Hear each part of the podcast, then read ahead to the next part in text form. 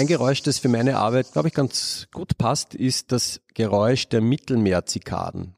Das ist ein Geräusch, das, glaube ich, jeder kennt, der im Sommer jemals im Mittelmeer war. Das kann tatsächlich sehr ohrenbetäubend sein und diese Tiere sind im Mittelmeergebiet überall zu finden. Warum glaube ich, dass das für meine Arbeit gut passt? Weil ich es letztes Jahr zum ersten Mal in Wien gehört habe. Der Ökologe und Biodiversitätsforscher Franz Essel ist der frisch gekürte Wissenschaftler des Jahres. Der Botaniker ist einer der prononciertesten Hinweisgeber des Landes in Sachen Artenschutz und Klimawandel und ist Mitglied des Leitungsteams des österreichischen Biodiversitätsrates. Knapp vor seinem 50. Geburtstag am 14. Jänner hat er die Auszeichnung des Clubs der Bildungs- und Wissenschaftsjournalisten für seine Vermittlungsarbeit entgegengenommen. In seiner Forschung beschäftigte sich Essel zuletzt unter anderem mit der globalen Verbreitung von invasiven, durch Menschen eingeschleppten Pflanzen und Tieren, die die Vielfalt der angestammten Pflanzen und Tiere gefährden. Die Artenvielfalt und damit intakte Ökosysteme dienen zur Sicherung der Nahrungsmittelproduktion und dem Schutz vor Naturgefahren. Erst kürzlich rief Essel im Zuge der UNO-Artenschutzkonferenz in Montreal erneut zur konsequenten Umsetzung der von ihm miterarbeiteten österreichischen Biodiversitätsstrategie auf.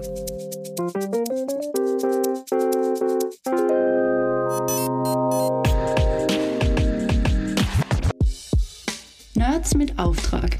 Der Wissenschaftspodcast von Upper Science.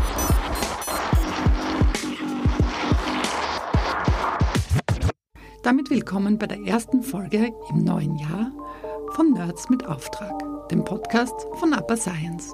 Mein Name ist Sonja Harter und gemeinsam mit meinem Kollegen Nikolaus Täuber von der Upper Wissenschaftsredaktion habe ich Franz Essel im Palmenhaus im Botanischen Garten der Universität Wien zum Gespräch getroffen. Viel Spaß beim Hören.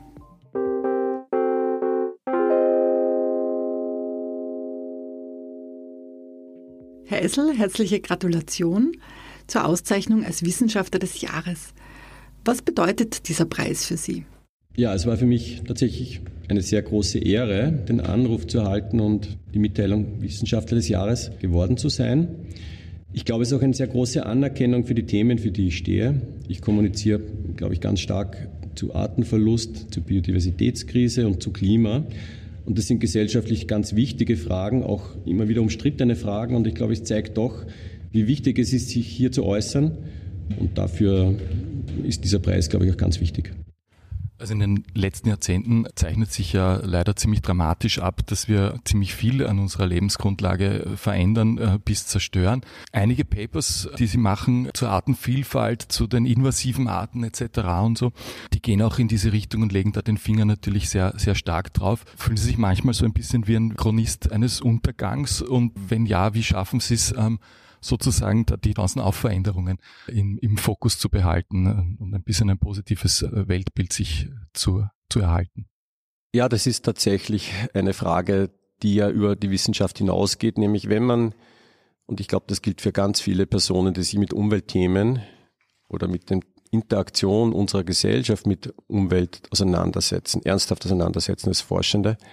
Man ist teilweise tatsächlich der Chronist rasanter Veränderungen und in der heutigen Zeit heißt das rasanter Verluste. Ich glaube auch, wenn man kein Wissenschaftler ist und aufmerksam etwa durch die Landschaft seiner Kindheit geht und sich die vor Augen hält, wird man auch starke Umweltveränderungen als Nichtwissenschaftler feststellen. Und das ist tatsächlich natürlich manchmal bedrohlich und auch bedrückend. Für mich aber auch ein Anreiz oder vielleicht auch eine Verpflichtung, das eben nicht nur wissenschaftlich zu untersuchen und neutral vielleicht zu begleiten, sondern darauf auch hinzuweisen, um ja, um auch gesellschaftlichen Wandel zu unterstützen oder auch zu fördern. Und daraus ziehe ich dann auch meine Hoffnung, weil ich glaube, es gibt natürlich viel an Verluste, aber es gibt auch manchmal positive Geschichten zu erzählen. Und äh, der individuelle Beitrag, mehr zum positiven Wandel beizutragen, ist für mich auch ein starker Antrieb für meine Forschung. Wir sind hier im Palmenhaus im, im, Botanischen Garten der Uni Wien. Sie zählen zu den meistzitierten Forschern in Österreich. Sie sind auch sozusagen Stammgast in den, in den großen Journals. Dieses Setting hier zwischen Bäumen, botanischen Raritäten, inwiefern ist das sozusagen repräsentativ für Ihre Tätigkeit? Oder sind Sie viel im Feld eigentlich noch oder sind Sie mehr am Schreibtisch anzutreffen? Also dieses Setting hier, wir sitzen hier, es ist ja eher ein ziemlich drüber, äh, spät Frühwintertag hier in Wien heute. Ist vielleicht schon insofern charakteristisch, weil es ist ja nicht in freier Natur. Es ist zwar in einer Kunstnatur, ein Stück tropischer Regenwald äh, nachgebaut und gepflegt in einem eben botanischen Garten der Universität Wien. Aber das ist vielleicht auch irgendwie ganz typisch und auch ähm, sinnbildlich für letztlich für meine Arbeit. Ganz viel an der Forschung, an der ich beteiligt bin und sehr viel dieser Forschung passiert mit vielen anderen Kollegen und Kolleginnen, ist Forschung, wo wir versuchen auch ja, Fragen, wie verändern wir die Welt, wir Menschen, welche Auswirkungen hat das auf Arten und Lebensräume und dann letztlich aber auch für uns als Gesellschaft zu beantworten. Und das bedeutet, dass wir darauf angewiesen sind, auch große Datensätze nutzen zu können. Und das sind häufig Datensätze, die auch von anderen Kollegen und Kolleginnen schon erarbeitet wurden, die wir vielleicht aufbereiten, neu zusammenführen und dann in der Regel mit eher aufwendigen statistischen Methoden analysieren. Das war eine lange, ausholende Antwort zu Ihrer Frage. Diese Daten kann man als Einzelner oder auch als Arbeitsgruppe nicht im Feld erheben. Dass Franz Essel heute als Botaniker arbeitet, hat sich bereits in seiner Kindheit abgezeichnet. Dass er als Forscher an der Universität arbeiten würde, war allerdings nicht von Anfang an sein Lebensplan.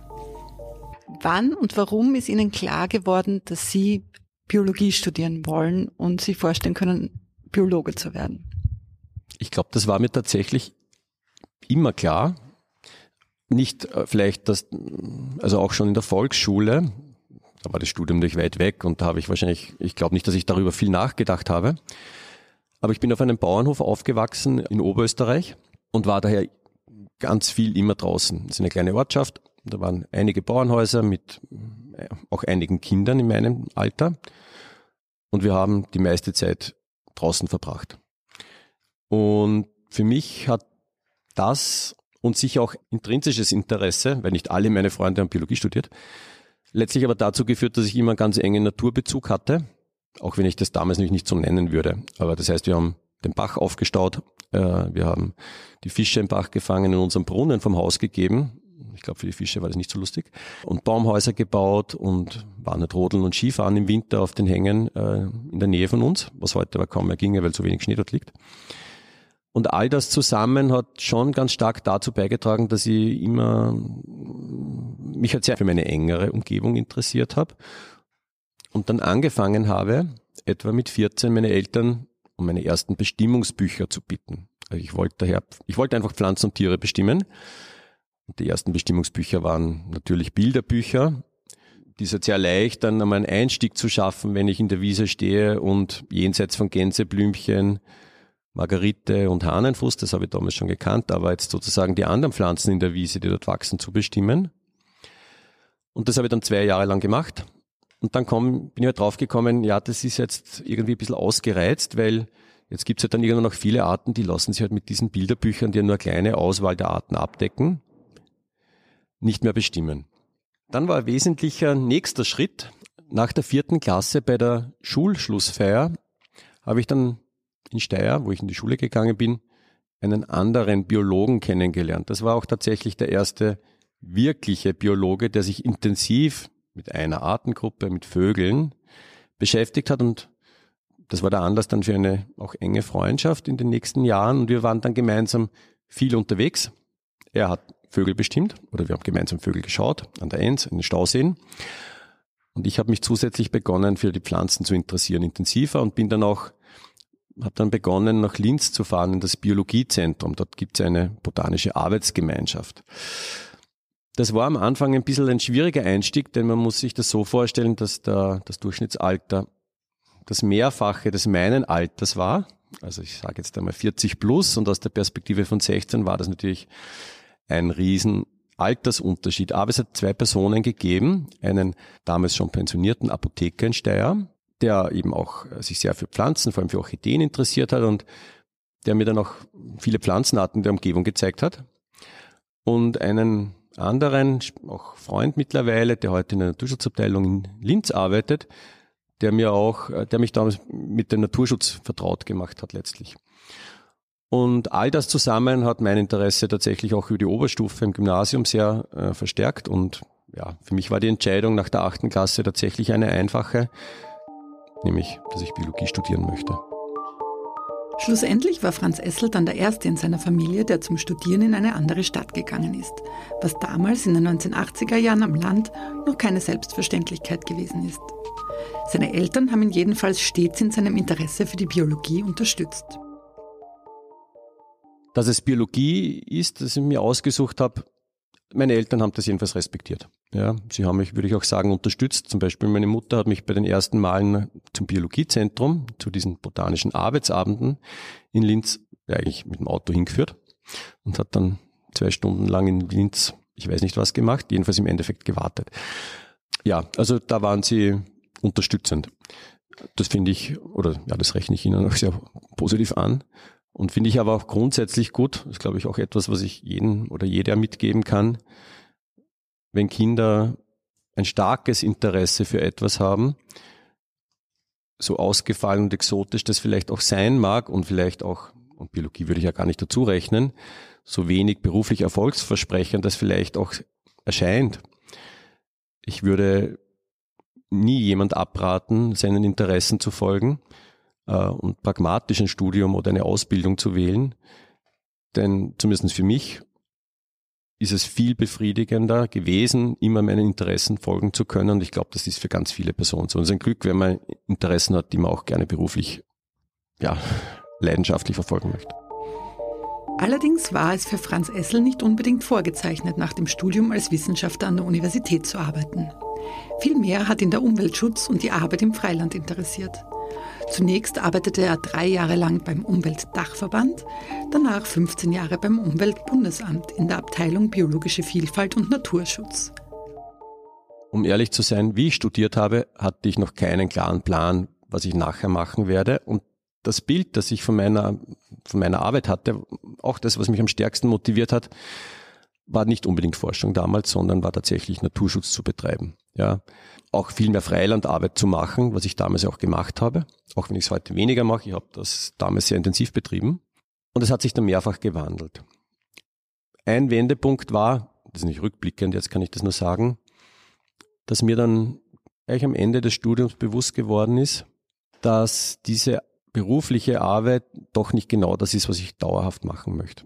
Dass ich mir etwas vorstelle, das mich vielleicht doch mehr fordert noch und auch äh, mehr reizt und wo man, wo ich auch mehr Möglichkeiten habe, mich, sage ich mal, selbst zu entfalten und den Interessen zu folgen. Und das hat mich zwar in einer Art Spirale letztlich wieder zur Universität Wien zurückgeführt, weil ich tatsächlich ja lange, etwa 15 Jahre an keiner Universität gearbeitet habe, sondern Umweltbundesamt, auch Forschung, aber eben angewandtere Forschung betrieben habe und vorher auch einige Jahre in einer NGO gearbeitet habe.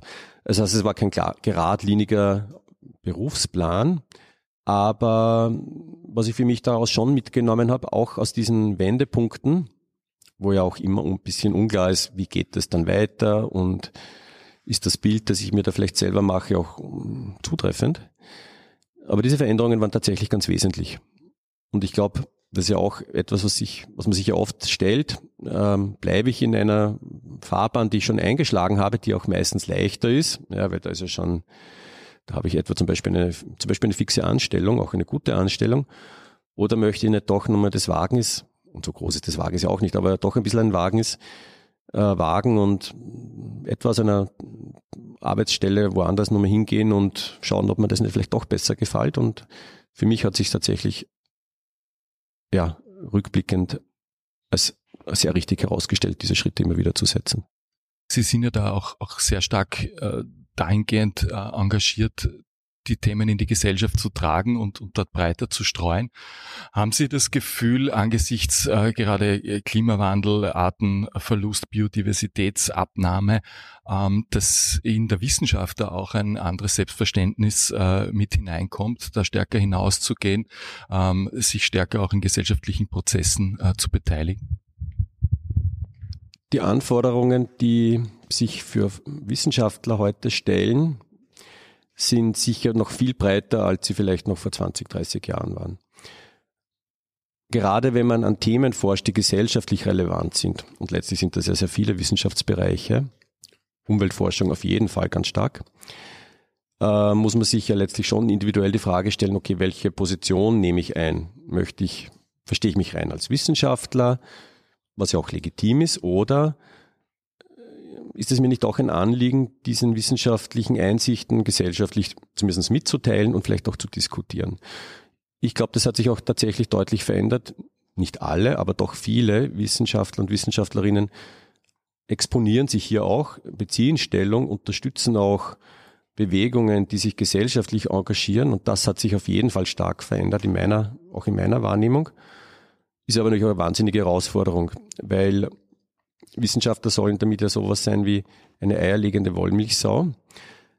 Exzellente Forschung zu betreiben und auch Lehre, wenn man an der Universität arbeitet, aber dann andererseits auch verständlich, ja, mit, mit der breiteren Bevölkerung diese Anliegen zu diskutieren, zusätzlich. Und das sind eben sehr unterschiedliche Qualifikationen und Anforderungen, die man, ja, das ist schwierig manchmal unter einem Hut zu kriegen. Inwiefern lernt man das im Studium? Wird man im Studium auf diese Doppel- oder Dreifachrolle vorbereitet? Gibt es da irgendwelche Seminare zu Kommunikation mit der Gesellschaft oder ähnliches? Ich spreche jetzt für die Forschungsausbildung an der Universität Wien, aber ich glaube, es ist generalisierbar es gibt solche äh, Lehrveranstaltungen oder Möglichkeiten, sich hier Kompetenzen zu, anzueignen. Aber sie sind schon eher dünn gestreut. Es ist schon ganz klar, das Wesentlichste ist, ja, in der Forschung gut zu sein und dafür die ganzen, das ganze Rüstzeug sich anzueignen. Ich glaube auch, dass sich Universitäten zu einem erheblichen Teil noch selbst zu definieren. Exzellenz in der Forschung, das ist auch wichtig. Aber ich glaube, dass auch hier ein langsames Umdenken stattfindet, auch auf Druck von Studierenden. Es war jetzt gerade zum Beispiel der Hörsaal über einen Monat besetzt an der Uni Wien von Erde brennt und auch an anderen Universitäten in Österreich.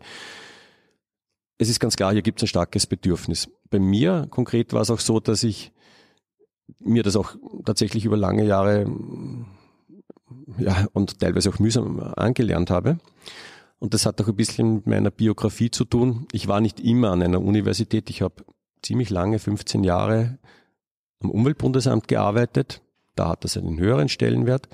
Und davor drei Jahre in einer NGO im Umweltdachverband. Und dort war Öffentlichkeitsarbeit zentral.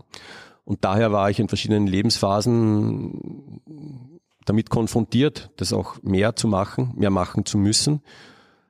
Und vieles war dann auch oder ist mittlerweile Erfahrungswissen, ja, das ich über Jahrzehnte mir hab, angeeignet habe.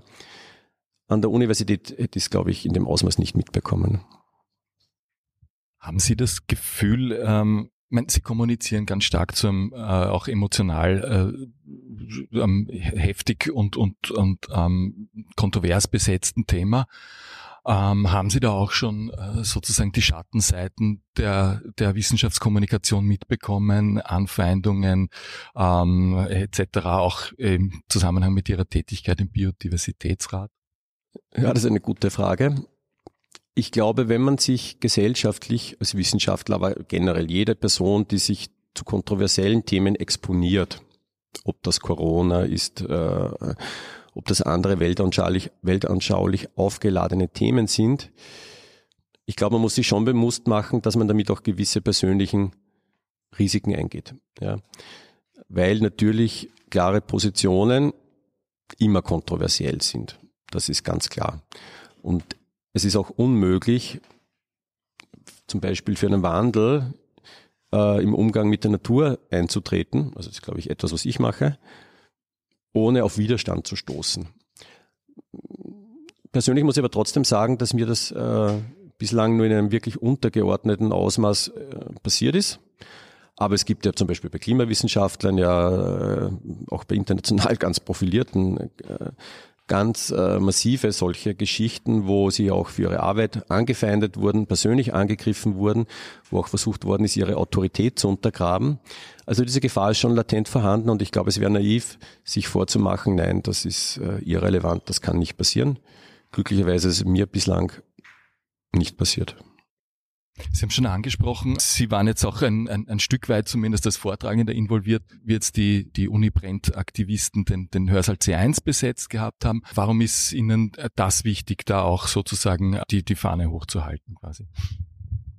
Die Uni Brent, Aktivisten und Aktivistinnen haben natürlich ganz verschiedene und auch zum Teil gesellschaftlich sehr breite Themen äh, aufgegriffen und ähm, ja, in den Vordergrund gerückt. Und mir war es schon ein Anliegen, auch diese Bedeutung dieses, dieser Bewegung und auch deren Anliegen auch von anderen, also von einer anderen Ebene an der Universität, eben von der Professorenebenen zu unterstützen. Es haben sich auch letztlich viele, mehrere hundert Lehrende an der Universität Wien mit Erde brennt solidarisiert. Online hat es einen entsprechenden, äh, ein entsprechendes Dokument gegeben. Und für mich war jetzt nicht entscheidend, ob ich jetzt jede Forderung im Einzelnen unterstützen würde, genau in der Weise. Und das ist vielleicht auch gar nicht notwendig. Aber ich glaube, es drückt einfach ein gesellschaftliches, in den Studierenden vorhandenes äh, auch Unbehagen aus.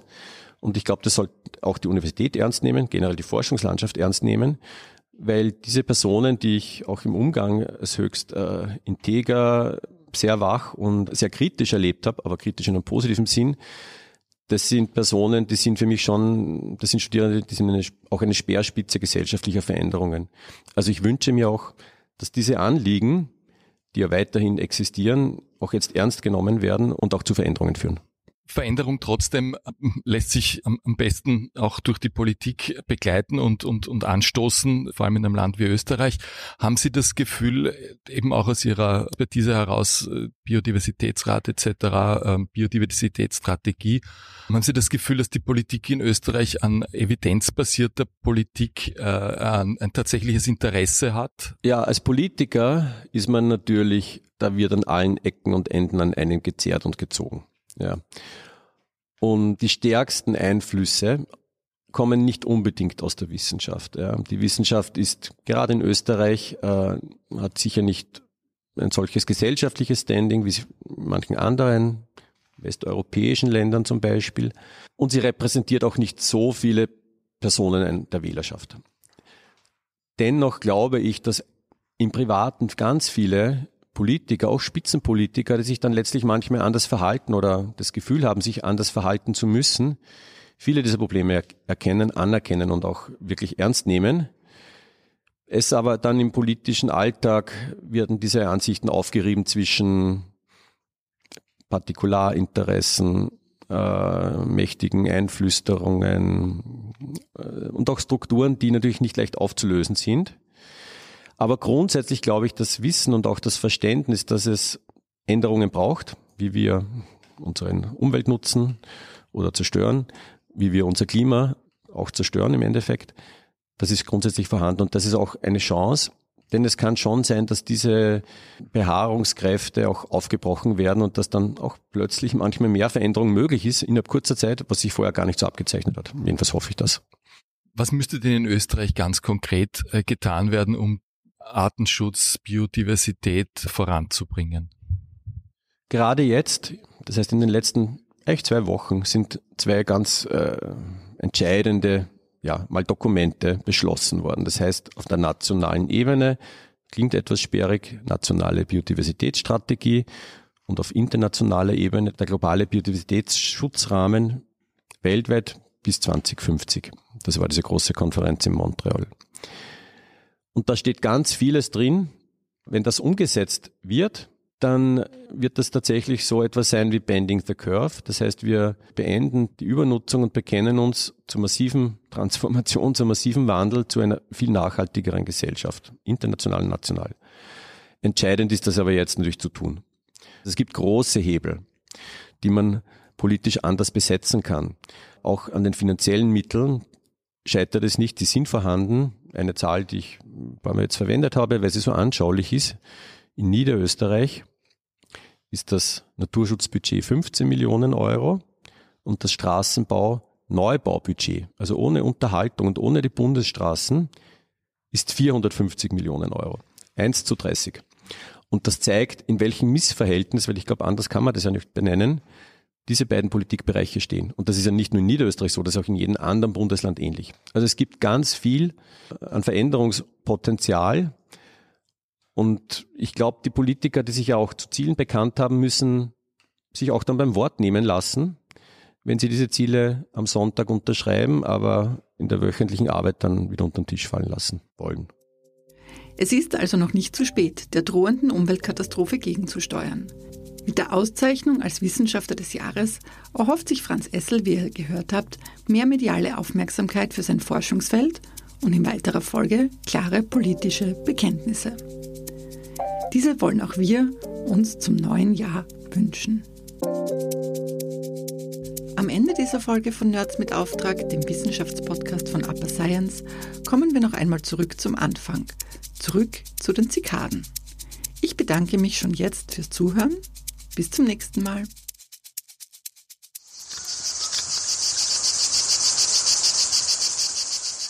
Warum sich diese Beobachtungen in den letzten wenigen Jahren häufen, ist eindeutig auch der Klimawandel. Viele Arten reagieren mittlerweile darauf. Diesen Arten wäre es früher zu kalt geworden und ich würde eigentlich davon ausgehen, eine Prognose, eine vorsichtige zwar, aber abgeben würde, dass in absehbarer Zeit, vielleicht in fünf, vielleicht in zehn Jahren, dieses Geräusch, zumindest in den großen warmen Städten in Österreich, Wien, vielleicht in Graz oder in Linz, nicht mehr ganz so exotisch sein wird, sondern vielleicht sogar ein Teil der Stadtlärmkulisse